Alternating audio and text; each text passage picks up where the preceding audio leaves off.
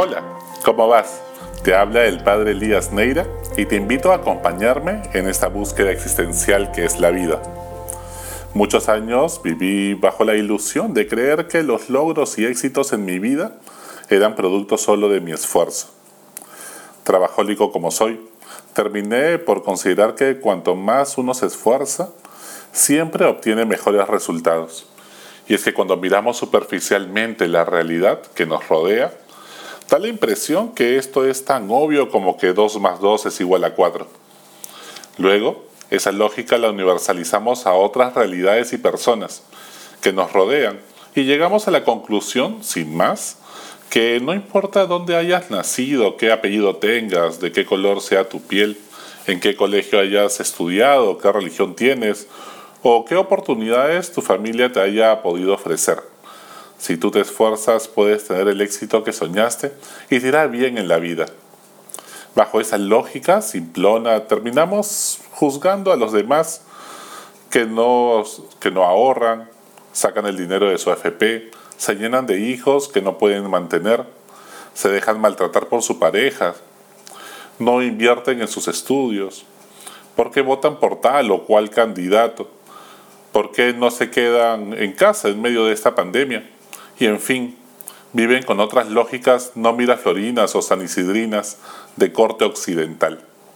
Es fácil juzgar un episodio sin haber visto toda la serie y comprender el comportamiento de muchos de nuestros hermanos para juzgar en vez de ayudar.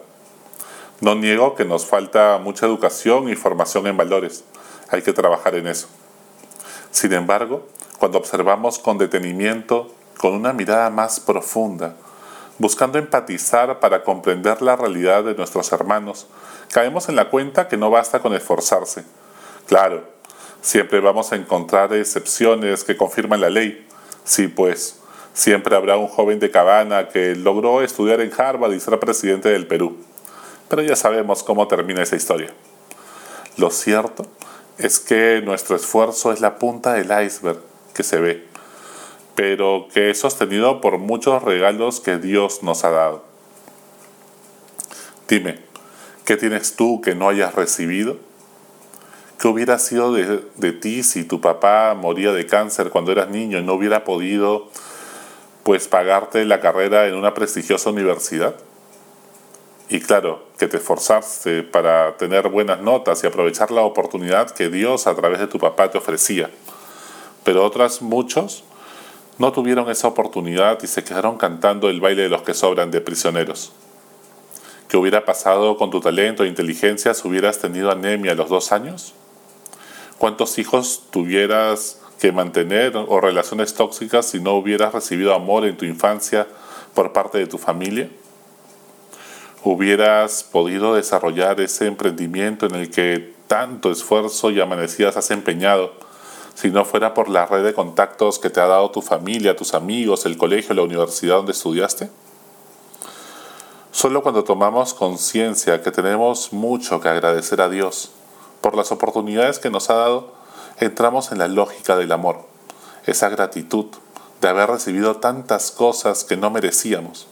Despierta en nosotros la generosidad de querer dar la vida para servir a los demás nos hacemos responsables de la suerte de nuestros hermanos más desfavorecidos. La dinámica de la evolución y la selección natural de Darwin, que nos dice que los más inteligentes para adaptarse más rápido son quienes deben sobrevivir, no es la lógica de Jesús, quien busca especialmente a los más vulnerables, a los descartados de la sociedad. Dios nos dio todo el mundo a todos, pero nosotros lo hemos distribuido de manera desigual según la ley del más fuerte. Sin embargo, hemos llegado a un momento de la historia que la desigualdad es tal que es insostenible descartar a tantos hermanos nuestros. Y claro, que creo en la propiedad privada, la empresa consciente como un espacio de desarrollo integral de las personas y en una economía social de mercado. Pero tenemos que hacer algo ya, porque este mundo es insostenible. En el Evangelio de hoy, Jesús nos cuenta la parábola en la que había un propietario que plantó una viña y la alquiló a unos agricultores y se marchó de viaje. Llegado el tiempo de la vendimia, envió a sus colaboradores para percibir los frutos que le correspondían. Pero apalearon a unos, mataron a otros y a otros los apedrearon. Por último, les mandó a su propio hijo, a su hijo querido, diciéndose, tendrán respeto a mi hijo. Pero al ver al hijo se dijeron, ese es el heredero, lo matamos y nos quedamos con la herencia. Y agarrándolo lo empujaron fuera de la viña y lo mataron.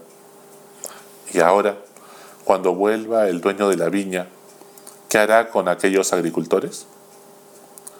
¿De qué viña o dones que Dios te ha alquilado? Sí, te ha alquilado, para ponerlos al servicio de los demás, ¿te has apropiado para ti solo? A quien mucho se le ha dado, mucho se le exigirá.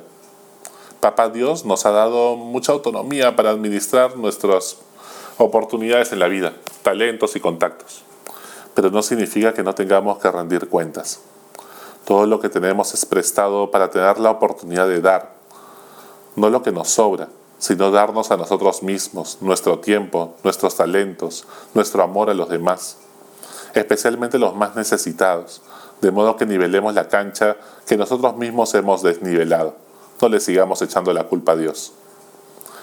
Dios nos llama a no conformarnos con la ley de la evolución donde es natural, entre comillas, que gane el más fuerte, el que más empatía genera, el más popular, el que más plata tiene, sino que seamos más equitativos y los que más dones tenemos los pongamos al servicio de los demás, para generar todo un círculo virtuoso en los cuales cuando más damos, más recibimos. Trasciende no caigas en la lógica de creer en la autorrealización individual de modo narcisista que cree que para ser feliz uno debe hacer lo que le gusta y desarrollar sus propios talentos, buscando brillar uno mismo, en vez de iluminar a los demás. Uno no es feliz si no hace de su vida una existencia al servicio de los demás. Si no descubres tu historia, en tu historia personal un propósito trascendente, para construir un proyecto de vida que se aboque a construir un mundo mejor para todos, no serás feliz plenamente. Serás quizá menos infeliz al desarrollar tus talentos y tus gustos, pero no plenamente feliz. Trasciende y hazte cargo de tu hermano que ha tenido menos oportunidades. Date cuenta que no es solo tu esfuerzo con lo que has conseguido la viña que tienes.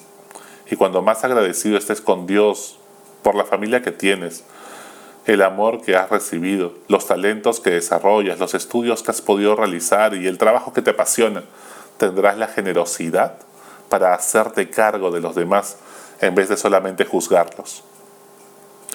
Hoy pregúntale a Jesús, en lo profundo de tu corazón, Señor, ¿qué quieres que haga en tu viña? Él no es un Dios que se quede mirando tus culpas del pasado, sino que ve más allá.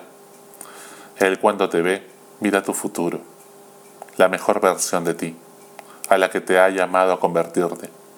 Tú también mira así a los demás y descubrirás en el otro a un hermano.